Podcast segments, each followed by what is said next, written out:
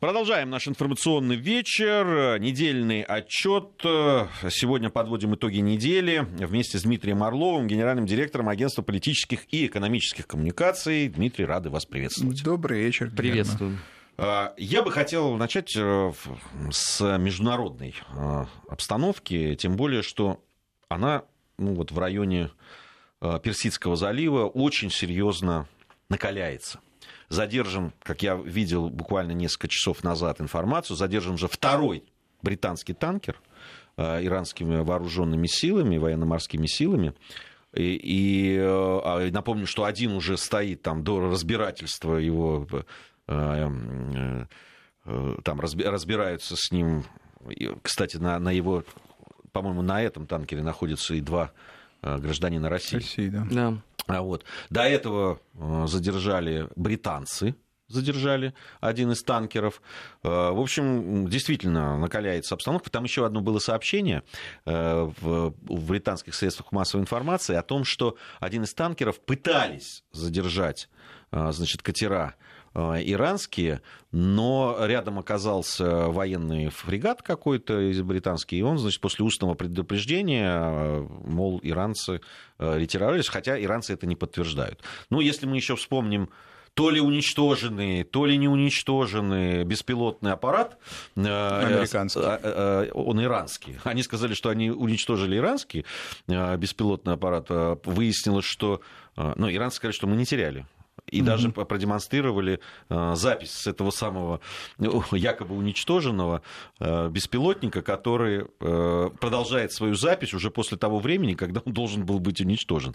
И там очень деликатная еще вещь. На следующий день пришло сообщение о том, что где-то в Висконсине разбился новейший аппарат, Shadow, по-моему, они называются у них, mm-hmm. беспилотник. Ну, в общем, много событий, много информации оттуда поступает, противоречивой, разноречивой, но то, что а, неспокойно в Персидском заливе, это точно. Да, это несомненно. И э, Персидский залив, и Армузский пролив, э, э, сказать, которые всегда э, были зоной интересов разных стран, и если говорить о крупных державах, в том числе колониальных, это, конечно, Британия. Не случайно вот британские а, танкеры а, и британские корабли здесь фигурируют. Это, так сказать, историческая такая штука. Вот. А, два танкера задержаны, Стена Балк и Стена Имперо, вот, властями Ирана по разным причинам, там некие столкновения с британскими рыболовецкими судами, а, значит, э, в случае с вторым вот уже судном речь о том, что значит, британский танкер не подал а, сигнала бедствия. Вот. Э, так или это иначе, так это или не так, это, конечно, сейчас трудно э, судить, потому что обе стороны, имеется в виду Британия и Иран, делают жесткие заявления, так сказать, весьма агрессивно себя ведут. Вот, э, значит, э, один из официальных лиц иранских заявляет, британское судно ударило рыболовецкий траур, траулер, это необходимо, значит, расследовать. Э, Британия говорит о несоблюдении Ираном международных законов. Министр иностранных дел, вот Джереми Хант, заявил, что если танкер не будет освобожден, первый еще, да, вот этот, то Иран столкнется с серьезными Э, последствиями. Но э, при этом э, Хан заявил, что дипломатические способы пока рассматриваются, и варианты с применением военной силы, они не, не в арсенале. Ну, в арсенале, не в арсенале, тем не менее, гражданские суда двух стран между собой сталкивались, значит, и это, конечно, не объявление войны, э, потому что так война не объявляется, но это объявление о такой крайней э, стадии э, противостояния, конфликта. В общем, и надо сказать, что Иран, в отличие от многих других стран, которые, так сказать, ну, испытывали на себя давление Запада, в том числе Британии, Иран не только не, так сказать, уходит в тину, что называется, а ведет себя агрессивно, так сказать, предпринимает встречные действия и вообще показывает, что, значит, ну, располагает, показывает, да, пока мы не можем об этом говорить, так сказать, как о факте, показывает, что у него есть так сказать, энергия, решимость достаточно жестко противостоять вот, значит, давлению западных стран. Но рано или поздно ведь э, дипломатические методы иссякнут, и тогда что? Не, ну там диплома... они такие, да, на самом деле Британия заявила о том, что она отправляет второй уже, да, там военный корабль Это в район понятно. А, а, Армузского пролива. Трамп заявил, что Иран не может э, надолго перекрыть Армузский пролив, и что они тоже будут, если что, усиливать там военные. Это уже мало похоже на дипломатию. Да, но, да, но повышая ставки, тебе все равно рано или поздно да, придется скрывать карты. Эскалация усиливается, и э, слова Армузский пролив звучат все чаще. Мы, кстати, вот в значит, в пространстве вашей этой программы, да, говорили о возможном, э, возможной напряженности в Армузском проливе, это было несколько месяцев назад. Вот. И э, Иран, в общем, те угрозы, которые он ну, так сказать, раньше высказывал, э, он сейчас вполне, так сказать, реализует. Армузский пролив становится опасной для, для судоходства зоны. Для чего это делает Иран? Э, да, Иран это делает для того, чтобы э, затруднить, ну, скажем, сделать, без, сделать не безоблачным, так аккуратно скажем, транзит танкеров из региона Персидского залива основного, где добывается нефть, соответственно, в западные страны. А Президент Трамп заявил весьма жестко, что судоходство в Армузском проливе должно быть свободным, там не должно быть никаких ограничений. Но вот вокруг этого сейчас и будет разворачиваться конфликт, значит, туда, очевидно, будут вводиться в этот район и непосредственно в пролив суда. Иранские, британские, американские, посмотрим, так сказать, в каком составе, в каком количестве, что они будут предпринимать.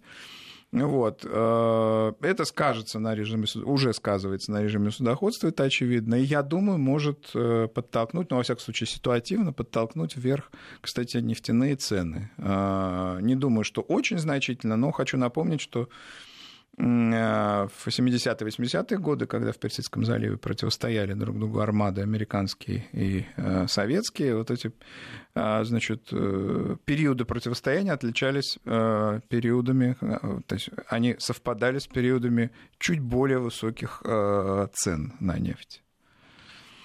Ну, здесь ведь э, не, не, мы не можем рассматривать вот эту эскалацию, да, в, и серию целых вот, да, там каких-то а, сериях инцидентов, которые там случились а, и в Персидском заливе, и в Армузском проливе, Э, отрываться от того, что вообще существует да, в отношениях тех же Соединенных Штатов Америки Ирана. Конечно, это все да, в там, контексте. Э, да. Выход э, в свое время Трампа из ядерной сделки, отношение к этой ядерной сделке, к этому выходу европейских стран, там, России, Китая и так далее. Это ведь все взаимосвязано. И в данном случае Иран, он что? Он просит, ну, как бы показывает, что может создать некие проблемы, и что надо бы на других, как бы, на других контурах с ним а, договариваться. Да, да, значит, Иран говорит о том, что с ним надо договариваться по ряду проблем, очевидно, и по ядерной сделке, как известно, из ядерной сделки Соединенные Штаты вышли, да, и создают теперь Ирану проблемы. А, значит, э, это первое. Иран говорит, что он может создать, так сказать, реальные проблемы для судоходства в Армузском проливе. Иран дает сигнал о том, что он будет сопротивляться, если будет э, предпринята какая-то военная операция Соединенных Штатов, э, потому что такие сигналы были со стороны э, Соединенных Штатов. Ну и, наконец, то, что Иран фактически после выхода Соединенных Штатов из ядерной сделки вышел из этой сделки сам, ну, во всяком случае, частично повысив порог вот этот, э, значит, переработки э, ядерного топлива, и, э, значит, теперь они могут получать оружейный плутоний, видимо, получают его. То есть Иран идет, собственно, по пути эскалации не менее решительно, чем по нему идет, идут Соединенные Штаты, ну и вот в данном случае Британия с, в случае с значит, этими танкерами. Ну, то есть надо готовиться к небольшой войне в том регионе, да? Ну, Если не- все решительно идут именно к вооруженной Ну, конфронтации. э, провокации бывали такие периоды, когда провокации были довольно, э, так сказать, напряженными между, ну, частыми между странами и даже выливались в мелкие столкновения, но большой войны не происходило. Давайте вот вспомним, например, то, что было между э, Советским Союзом и Китаем маоистским, да, в острова Даманский. Это была мини-война, маленькая совсем а, столкновение, но в большую войну оно и не переросло. Здесь тоже могут быть какие-то локальные истории, они уже происходят, но пока пре- не перерастают в глобальную войну. Вспомните сбитие, а, когда был сбит американский а, значит, беспилотник. Трамп, сказать, вроде бы м, заявил о готовности нанести удар, но в последний момент, если верить да, э, его заявлениям, а его отменил. Ну, было, не было, так или иначе, удар-то нанесен не был ракетный. А, То есть э, э, аргументы сдерживания, они, видимо, и для Соединенных Штатов и Ирана, и для Ирана все-таки существуют. Ну, я думаю, что в реальной политике все-таки Соединенные Штаты исходят из того, что Иран это ядерная держава. Это как бы многое меняет. Понимаете, Ким Чен Ир давно бы а, Ким, э, Ким Чен Ын, простите, давно бы был снесен, если бы у э, значит, э, Северной Кореи не было ядерного оружия. По признанию очень многих, так сказать, наблюдателей, специалистов, оно у них есть. Я думаю, оно есть и у Ирана. Вопрос, какого качества и в каком ко- количестве, ну, это другой вопрос. А, и В этом же регионе а, складывается тоже очень любопытная ситуация. За ней внимательно наблюдаем из недели в неделю. На прошлой неделе обсуждали. Я имею в виду вся вот эта история с поставками российских зенитных ракетных систем С-400 Турции. А, Вот, нас уверяли очень многие эксперты, в- политологи о том, что никогда такого не произойдет, не будет. Там это. Ну, вот. Санкции со стороны Соединенных Штатов Э, или Нет, нет, поставок? поставки. Сначала поставки, потом сказали, а сейчас будут санкции. Будут санкции, обязательно будут жесткие санкции. На самом деле, если верить твиттеру Трампа, то утром санкций не будет, днё- ближе к, там, к ланчу санкции будут, а потом опять непонятно. В Нет, общем, ну там, насколько я могу судить, санкции есть, и они очень существенные. Там, э, На не- 12 миллиардов попали Да, не, заку- не закупается там, э, значит, э, э, компоненты для, так сказать, американских вооружений, и это очень серьезный ответ, очень жесткий, серьезный ответ. Э, Там другое дело, формально санкции или это, или как, какое-то решение просто американских властей, но решение жесткое и такое асимметричное, более серьезное, чем, чем э, то решение, которое принял а, значит, Эрдоган. Но тут дело было не в э, деньгах, конечно. Э, Тут дело было в создании э, автономной э, системы э, ПРО, фактически, ну, сказать, локальной. да. независимый от союзников. Независимый, да, от союзников, и э, Соединенные Штаты совершенно верно считали это как, э, в общем, шаг недружественный. И э, предприняли ответные меры. Потом, э, помимо этого, есть и чисто техническая причина. Американские военные специалисты говорят о том, что наличие С-400, одновременно С-400 и F-35 а, в арсенале американских самолетов, да, в арсенале турецких ВВС, оно означает, что там можно... Мы можем же и F-35 заменить. Своими самолетами. Нет, Какие это, проблемы? Это, это- это следующий этап. Да, страна НАТО будет воевать э, российским оружием в этом случае. А Нет, речь о том, что совместимо, точнее, можно будет проверять, э, значит, э, собственно, на F-35 испытывать, значит, э, С-400, чего американские военные специалисты не хотят, и их можно понять тоже вполне. Вот, в общем, э, ситуация непростая, и, э, конечно, сказать, по э, значит, традиционному э, представлению о влиянии Соединенных Штатов на, оружие, на оружейный рынок, ры- рынок оружия, в общем, очень существенному, всегда доминирующему на, на свою зону, что называется, да, в общем, это серьезно бьет. И Эрдоган здесь пошел до конца. А Вот. Я думаю, что это путь, на самом деле, который он проходит, это путь аналогичный тому пути, который в свое время, ну, понятно, что более мягко в силу европейского, так сказать, выбора идентичности, который прошел Деголь. который говорил, что без ядерного оружия у нас не будет подлинного суверенитета, который говорил, что без развитого значит, э, сектора атомных электростанций у нас уже, в свою очередь, не будет суверенитета от СССР. Да, он полагал, что поставки а, значит, э, в западные страны российского Э, значит, э, российско, советских тогда еще энергоносителей, они значит, ограничивают так сказать, возможности. Я так, кстати, не считаю, но вот мы говорим о позиции Деголля. Так вот, то, что сейчас делает Эрдоган, это очень похоже. Мы в своем праве, у нас свои, так сказать, интересы. Мы не угрожаем, но хотим иметь некоторые гарантии. Ну, понятно при этом, что значит, политический режим во Франции э, свергнуть никто не пытался из, из э, значит, э, с Запада, скажем так. Не знаю, не знаю. Я бы вот все-таки революцию 68 -го года тогда я бы рассматривал как раз, ну, не связанную, может быть, напрямую там с НАТО, но...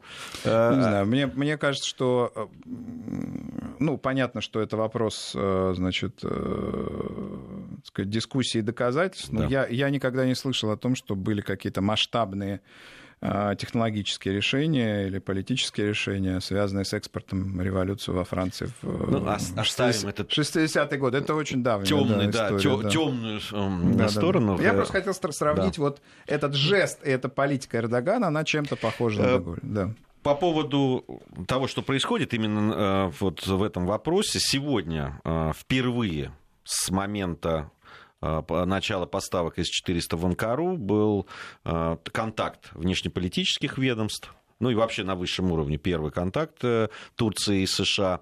Э, сегодня министры иностранных дел э, стран Мевлют Чавушаглу и Майкл Помпео провели телефонные разговоры. Сообщается, что речь касалась Э, ситуации, которая сложилась вокруг российских зенитных ракетных систем С-400 и американских истребителей F-35. Видимо, все-таки, с одной стороны, колется по тем причинам, про которые вы говорили, но, но все-таки контракт большой очень. Там предполагалось э, в поставке, там, по-моему, чуть ли не на сотни шла речь F-35 угу. в Турцию.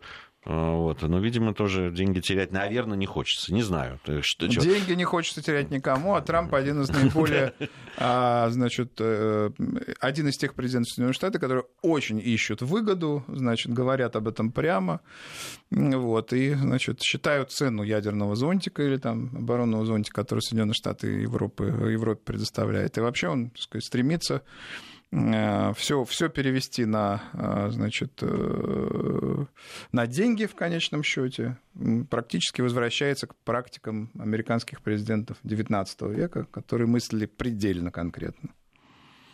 Да, конкретности хватает. Да, да. Не всегда, правда, на мой взгляд, во всяком случае, со мной спорят очень часто. Мне кажется, что очень уж часто Трамп при такой агрессивной очень риторики э, и риторики его, э, да, там, того же Помпео и так далее, уж часто они как-то вдруг в последний момент отворачиваются и как-то в сторону уходят, ну, на мой взгляд, в той же Турции. Ну, уж какими только карами небесными они не грозились, все таки вот то, что они там в итоге, э, да, пока, во всяком случае, как они наказали Турцию, по сравнению с их замахом, я бы сказал, что замах был на рубль, удар на копейку все таки Нет, нет, не, ну не скажи, не 12 удар, миллиардов сразу. Удар очень значительный. Другое дело, что э, он не носит характер универсальных санкций, но по масштабу он значительный. А потом Конгресс продолжает рассматривать э, санкционный пакет против Турции. Так что это еще бабушка пока, надо сказал, что пока... они его не примут, условно. Нет, не, ради бога. Ну, вот э, грозились просто ну, страшными карами. Я, я не знаю, ну, насколько э, там действительно э, то, ну, э, те потери, которые Турция получит, насколько они невосполнимые, не смогут они переключиться или восполнить чем-то в другом месте. Надо в этих, в этих вещах всегда надо смотреть. Ну, я как бы останусь при своем мнении, так же, как и с Северной Кореей тоже. Они же там говорили, что они там за несколько часов сотрут с лица земли. Ну, в итоге оказался хороший парень, э, Ким Чен Ын, который э, обязательно построит прекрасную страну, демократичную и так далее. То, о чем говорил потом нам э, тот же самый Трамп. Поэтому, ну... И это... Он не подготовился в тот момент. Может быть, может быть. Э, у нас э, есть очень большая тема, правда, у нас сегодня программа бывшая, в ней мы тоже будем обсуждать, но э, все-таки Дмитрий отпустить из студии, чтобы не поговорить с ним о предстоящих все-таки парламентских выборах в Украине, было бы неправильно. Давайте мы начнем, наверное, сейчас потом у нас новости будут, затем, наверное, продолжим. Но все-таки, ну, как вы видите эти парламентские выборы, довольно, ну, судя по социологическим опросам, хотя социологические опросы в парламентских выборах и президентских это все-таки две большие разницы, на мой взгляд. Все-таки президентский более-менее всегда э, прогнозируют социологи более-менее точно. А, э, что касается парламентских, там всегда бывают сюрпризы. Но пока нам дают очевидный расклад. Да, там э, «Слуга народа», да. оппозиционная платформа «За жизнь», ну и вот третье место, там есть какие-то разногласия. Еще европейский выбор. Ну, там где-то европейский выбор. Я очень внимательно. Разные социологические службы. Там, например, э, есть такая бельгийская социологическая служба совместная с украинской, которая... Она все время, очень часто, во всяком случае, ставила на третье место Батьковщину. Поэтому не знаю. Ну, я с вами согласен, что, э, значит, есть два очевидных лидера, ну, или согласен с социологами, как с ними можно не согласиться. «Слуга народа» партия Зеленского лидирующая. А вторая, а, значит, оппозиционная платформа, а, сказать, Бойко, достаточно лояльная России, скажем так, позиция у этой организации. Вот. Что касается третьего места, действительно, могут быть дискуссии между партией Порошенко и партией Тимошенко, между значит, европейским выбором э, и э, Батькивщиной. Э, но после них уже, так сказать, там уровень поддержки 6, 7, 8 процентов. Да, собственно, у партий Порошенко и Тимошенко тоже, в общем, там до 10 не доходит по, ряду, по, по данным некоторых исследовательских центров. А, вообще для этих выборов, как, впрочем, и для выборов президентских, характерна очень высокая значит, э, дифференциация поддержки, очень высокая, очень много игроков, так сказать, э, список занимает там целую а, целую страницу. Вот. И я думаю, что окончательная конфигурация, конечно, а, будет зависеть вот от э, совершенно совсем каких-то финальных, э, от финального этапа избирательной кампании. Но то, что «Слуга народа», партия Зеленского, «Зеленый велосипед» будет лидирующей, это очевидно. Ну, мы продолжим. У меня есть несколько вопросов, если позволите, Дмитрий. У нас сейчас новости, затем продолжим. 17.34 в Москве. Продолжаем подводить итоги недели. Сегодня это делаем с Дмитрием Орловым, генеральным директором Агентства политических и экономических коммуникаций. Заговорили мы о, о выборах в парламент э, на Украине. Э, совершенно очевидно, ну и это понятно, в общем, и по-человечески, и по-политически, что Зеленский все это время помогал. Хотя это запрещено законом, но он... Ну, имидж, да, э, так да. сказать, политическая логика, идентификация. Да. да. И по большому счету то, что мы сейчас видим, э, и то, о чем вы говорили, и то, что, скорее всего, э, партия «Слуга народа» э, одержит убедительную победу. Кстати, там все время говорят о том, будет ли да, ну, вместе с мажоритарщиками вот это та самое конституционное большинство.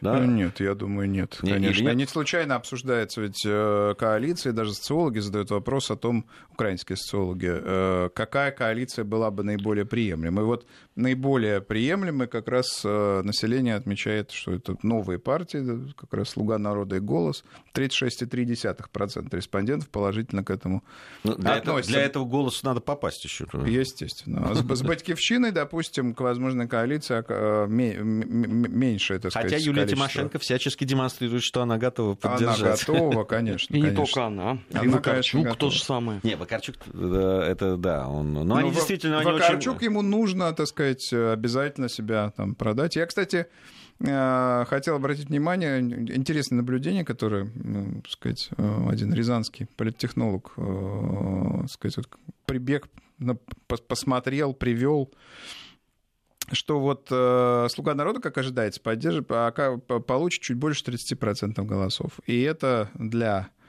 значит, партии на Украине, лидирующей, там, это чуть ли не триумф. А вот Единая Россия, которая обладает рейтингом, значит, 30, тоже 30 плюс, там около 35%, это многими интерпретируется как значит, откровенный провал. кризис, провал. Так, к вопросу о том, значит, стакан наполовину пусто ну, или наполовину. Здесь... Я хотел вот о чем да. сказать, что политический контроль реальный, он намного важнее, чем, так сказать, чистые э, проценты. Если, если сможешь, э, так сказать, провести одномандатников, если можешь сформировать коалицию, это не только к Украине относится, но и к э, России. Если вообще можешь эффективно функционировать, то поддержка 30 плюс это совершенно неплохая поддержка. Ну, здесь есть очень много э, составов. На самом деле, не знаю, из разговоров с политологами украинскими, да, или которые раньше были украинскими и вынуждены были уехать, да, общаясь с ними, они говорят о том, что как раз вопрос, э, будет ли э, действительно полноправным хозяином партия Зеленского в Раде или нет правда, не, здесь не, не могу встать ни на одну, ни на другую сторону. Посмотрим, увидим. Да, в воскресенье состоятся э, выборы, выборы да. да, там увидим, как, как что будет происходить. Э, но многие как раз говорят о том, что из-за того, что партии по сути-то нету, слуга народа. Ну, то есть она организационно, э, да, там, верти... как бы с, с, с этой Знаете, вертикалью... Она, напоминает? она напоминает единство образца 99 -го года. В том смысле, что она довольно, так сказать, рыхлая, рыхлая да. быстро сформированная и очень ориентирована на главу государства, который как раз обладает значительным э, доверием, электоральным потенциалом. Вот я как раз об этом хотел сказать, что все, что сейчас имеет, ну, я не знаю, неважно, 30 это там с лишним, или 40 с лишним, или 50 с лишним процентов, но Мне это, все... кажется маловероятно. Ну, маловероятно, я просто говорю, сколько, сколько бы ни было, все это Зеленского, так скажем. Да, да, да. Вот. А, и, та, и те люди, которые придут, а, они ведь... Э, э, это не будет монолит это не будут люди, которые готовы, да, там, скованные, что называется, одной цепью, одной идеей, а, одной программой и так нет, далее. Нет, вот нет, это вот и всё... парламент будет э, очень раздробленный, и лидеры пользуются э, партией э, очень небольшим доверием. Ну, тоже проводился опрос, кто может быть премьер-министром. Ну, кого население поддержало бы в роли премьер-министра. Лидирует Тимошенко, у нее почти 16%. Бойко на втором месте. Недавний опрос. Да, Бойко на втором, у него 13,5%, и потом Смешко, Гройсман, Вакарчук и далее. Вот Вплоть там... до Порошенко, у которого 5,8 и ниже. Ну а как такой парламент будет работать при таком разброде и шатании? Ну вот эта логика польская кола или там, э, сказать, Майдан, на котором э, Майдан не в смысле э, значит, какого-то вооруженного э, или, там сказать, протестного противостояния, а Майдан в смысле поговорить. Вот. Как самоорганизация. Да, да, да. Вот эти на которые решаются... Эти механизмы польско-украинские, да, вот они давнюю историческую политическую традицию имеют, да, и множество разных полюсов, центров, э, игроков с совершенно различными интересами, которые быстро ссорятся, быстро сходятся, быстро расходятся, значит, э, не могут выстроить какую-то систему долгосрочных интересов. Это факт. Вот э, так, так украинская политика функционирует все эти годы, все эти там 30 лет пост, постсоветских. И функционируя таким образом, а, ну, страна стагнирует, надо сказать, в экономическом смысле, в социальном. Но ну, это вы сейчас вот. но элиты, да, но элиты на Украине, они чрезвычайно раздроблены, всегда имеют, так сказать, свои интересы. Интересы эти часто меняются. Вот. Они очень связаны с корпорациями и, э, значит, э, э, олигархическими игроками. В общем, это целая, на самом деле, мешанина, в которой иногда трудно а, разобраться. А партия Шария, о которой очень много говорят в интернете, а, которой а, некоторые украинские социологи дают там а, до 5-6%. Я не видел на 5, Нет, я видел 3 максимум. Вчера вечером да? уже дали до 5 при возможном условно мобилизации абсолютно всего гиперпротестного электората. Не знаю, мне кажется, что это относительно небольшая организация, как бы то ни было, да, довольно активная, да, новая. Я, честно говоря, ну, понятно, что я не являюсь там экспертом по Украине, но, так сказать, с дальней колокольни, да, мне кажется, что э, большую, значительную долю голосов а, эта организация не наберет. То есть политика все равно оттеснит интернет с этой точки зрения на ну, обочину. Конечно. Потому что многие искренне полагают, что если ты вот в интернете уважаемый авторитетный человек, на тебя там подписан несколько миллионов суммарно а, в различных социальных сетях, и если ты пошел на выборы, ты гарантированно там блестяще выступаешь. Ну, вот это все, э, как вам сказать, э, большие заблуждения. Интернет в наше... Ну, на что ж такие чудаки имеются? Нет, это не чудаки. С интернетом надо работать, э, с различными сетевыми сообществами и там сетями, такими как там, ВКонтакте, Фейсбук. Нужно обеспечивать доминирование в Телеграме для того, чтобы, так сказать, определенные смыслы да, транслировать. Но, но а, цель-то состоит не в том, чтобы в сетях доминировать. Цель состоит в том, чтобы избирательную кампанию выиграть используя в том числе сети. Вот. Но многие есть, про это забывают. Многие здесь доминируют в интернете да, здесь, и забывают про избирательную Армен, кампанию. Здесь вопрос приоритетов. Ты используешь сопутствующие инструменты для решения основной задачи, или ты увлекаешься только значит, э, социальными сетями и забываешь традиционный носитель. Вот э, мне кажется, что избиратель на Украине, так же, как избиратель в России, он избиратель традиционный. Это э, люди, которые ожидают традиционной агитации, которые ожидают телевизора, которые ожидают э, появления пред их очами лидеров э, этих организаций, которые, так сказать, дерутся соперничают за политическое влияние в Верховной Раде. Одним словом, приоритет совершенно однозначен. Победить на выборах, убедить избирателя. И лишь сопутствующая задача, технологическая задача, это победа и доминирование в интернете и социальных сетях.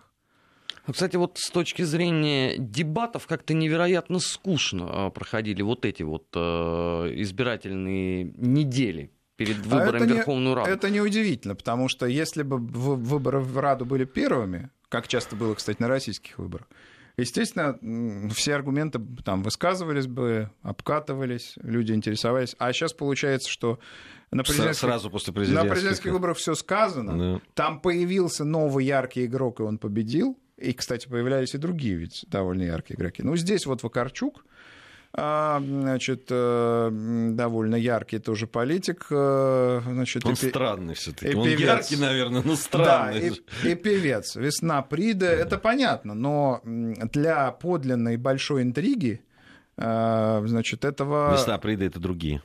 Это Океан вопль... Эльзы, извините. Это, это да, вопли я, я ошиб, ошибся, да-да-да. Вот. А, нет, это «Океан Эльзы». Не-не, это «Океан Эльзы», но «Весна Приды» — это э, песня группы «Вопли Видоплясова». Это точно. Слушайте, ну, простите. У тебя богатейшие познания, я смотрю. Я просто лично с ними знаком, с, а, с «Воплями Видоплясова» а, когда-то. Так, так или иначе, значит, э, Вакарчук, как яркий игрок на этих выборах, оказался новый игрок казался недостаточно интригой, и выборы действительно, а, Армен, мне кажется, совершенно прав, они носят достаточно инертный характер. С учетом того, что люди все известные, а, спорят они, в общем-то, по известным вопросам не первый раз, и дискуссия, в общем, такой периферийный характер, их много, то есть глаза разбегаются.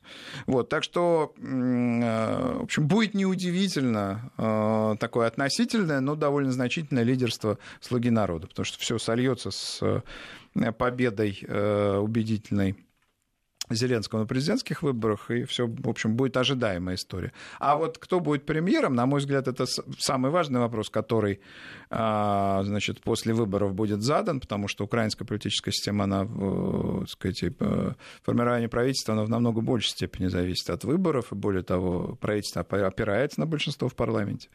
Там кто вот... это будет, а, значит, Тимошенко или Бойко, это интересный вопрос. Любопытно, вот вы сказали о премьер-министре, неделю, по-моему, назад где-то примерно появился в American Consul, э, Atlantic Consul, э, да, такая довольно уважаемая. Респектабельная, респектабельная да, да. И там, значит, появилась статья одного из аналитиков, ведущих этого э, Atlantic Consul, значит, женщина, которая долгое время занималась Украиной, то есть, и там, значит, рассматривались возможные пять кандидатур на пост премьер-министра Украины. Ни Бойко, ни Тимошенко, ни Гройсмана, никого бы то ни было из того списка, о котором мы говорили, и о которых спрашивают украинские социологи, там не присутствовало. И кто же там был? Ну, там были там и Разумков был, вот а. из новой команды, угу. там еще кто-то, люди, некоторые люди, которых, ну, я не сильно погруженный в... Нет, подождите, Разумков это а, там аналитик, это там, э, значит, администратор, но... Ну, я сейчас могу... Но все-таки пост, из... пост премьер-министра это политический пост, да. так и в нашей стране это я, несколько я, иное. Я скажу так, Дмитрий, что тех людей, которые они назвали, я, ну, то есть какие-то фамилии, может быть, и слышал, но точно не в, э, в рамках того, что это может быть какой-то премьер-министр. А, может ли это значить, что американцы какую-то ну, свою вот эту игру они ведут, и вот что этот вброс такой не просто так произошел? Ну, игру можно вести, и, конечно же, она идет, но еще раз подчеркну уже мною высказанную мысль, что пост э, значит, премьер-министра на Украине, как и у нас в России, как и во Франции и многих других странах, это пост политический. И появление на нем никому неизвестного а, значит, человека, особенно в условиях, когда недавно избран новый э, президент, внеэлитный, скажем так, да, это будет странно. Наоборот, я думаю, и э, элита, и население, я думаю, тоже ждет как раз появления там на этом посту достаточно опытного понятного и представляющего как раз традиционную элиту политика. По принципу контраста. Президент новый, а вот на посту премьер-министра должен, должно быть какое-то а, ну, а зн... меня... знакомое и довольно опытное, так сказать, лицо, известное. А как это будет тогда корреспондироваться с идеями господина Зеленского о том, что надо люстрировать да. всех тех, кто вот занимал это... административные государственные должности, начиная с марта 2014 года? Узнаваемые лица все были при деле. Тогда только действительно Разумков остается. Ну или кого-то еще из квартала 95, кто-то там есть. Ну, например, Тимошенко не занимала с 2014 года никаких должностей. И, кстати, Бойко, он тоже не, нельзя его считать каким-то, значит, э, э, значит, сверхчиновником украинских времен. Ну, Бойко а, простите, по порошенковских времен. Ну, Бойко, ну, я так понимаю, что просто в штыки вас примут э, националисты. С Тимошенко Нет, там есть поня... вопросы. Это понятно. С Тимошенко тоже сложности. Это Она понятно, является ответственной за газ. Вопрос, какую часть э, националисты, радикалы будут э, контролировать в Думе. Потому что, например, рух новых сил Саакашвили у них меньше 3%, его поддерживают, да. А, они не Леш... участвуют, они Лешко, снялись уже. Да, да, Лешко 2,6, это я просто, а, значит, про, про социологов а, про социологические данные. И вообще у радикальных сил сейчас намного меньше. сказать, у свободы в той же. Вот. Намного меньше поддержка, чем была, так сказать, вот в 2014 и тем более там позже. Я думаю, что не радикалы решат судьбу этих выборов, и не радикалы уже в парламенте решат судьбу премьер-министра. А кто же тогда? А, так сказать, крупные политические силы, э, ну, прежде всего, «Слуга народа», но и «Батькивщина», и оппозиционная платформа. А если коалиция националистов им Майдан за это устроит в качестве ответки? Как ну, его разгонять? Вернее, как, как говорят украинские политологи, за Майдан должен кто-то платить. Ну, во-первых, ну, за Майдан, во-первых, за Майдан должен кто-то платить, во-вторых, кто-то должен их, так сказать, мотивировать выйти. Сейчас там все-таки вокруг Зеленского серьезная э, коалиция, и граждане, и элиты, и, э, собственно, сейчас... сейчас и нет... тех, кто платит, я так понимаю. А вот это тоже важно. И тех, кто платит. Собственно, что будет мотивировать к Майдану? Я, в общем, поостерегся бы с такими а, все-таки э, с такими прогнозами. Сейчас все-таки в обществе эйфория, эйфория по поводу нового президента, президента, возможных перемен и так далее. Я думаю, что а, все-таки вот крупнейшие политические силы, которые в парламент будут избраны, э, значит, вот они будут решать э, судьбу коалиции, судьбу премьерского поста. Мой прогноз все-таки, значит, э, коалиция «Слуги народа» и «Батькивщины» с возможным а, с, возможной, э, с возможным назначением Тимошенко на пост премьер-министра, это наиболее реалистичный сценарий. При этом чуть менее реалистичных сценариев, сценариев штук 5 Да, они тоже есть. Они, вот. вот э, меня тоже, я на самом деле задаюсь там вопросом, который Армен задал, только на, вот на то, что они говорят, не будет больше вот этих затертых лиц, вот не будет этих лиц, которые вам знакомы, придут все молодые. То есть у них вот прямо не такая будет установка. затертых, мы их ототрем, и они заблестят. Понимаете? Их столько терли, чтобы они блестели, что они вот именно что блестят от того, что их все время пытаются от чего-то тереть. Да, да, да, да. Нет, ну Юлия Владимировна объективно, надо сказать, она там э, но она всячески демонстрирует. Она пострадала, она боролась, она давно уже не во власти, объективно-то. Поэтому вы она в некотором смысле... Вы нов... с симпатией как-то она, она в некотором смысле новое лицо. Нет, я просто считаю, что у нее есть реально шансы, и, э, значит, надо это учитывать.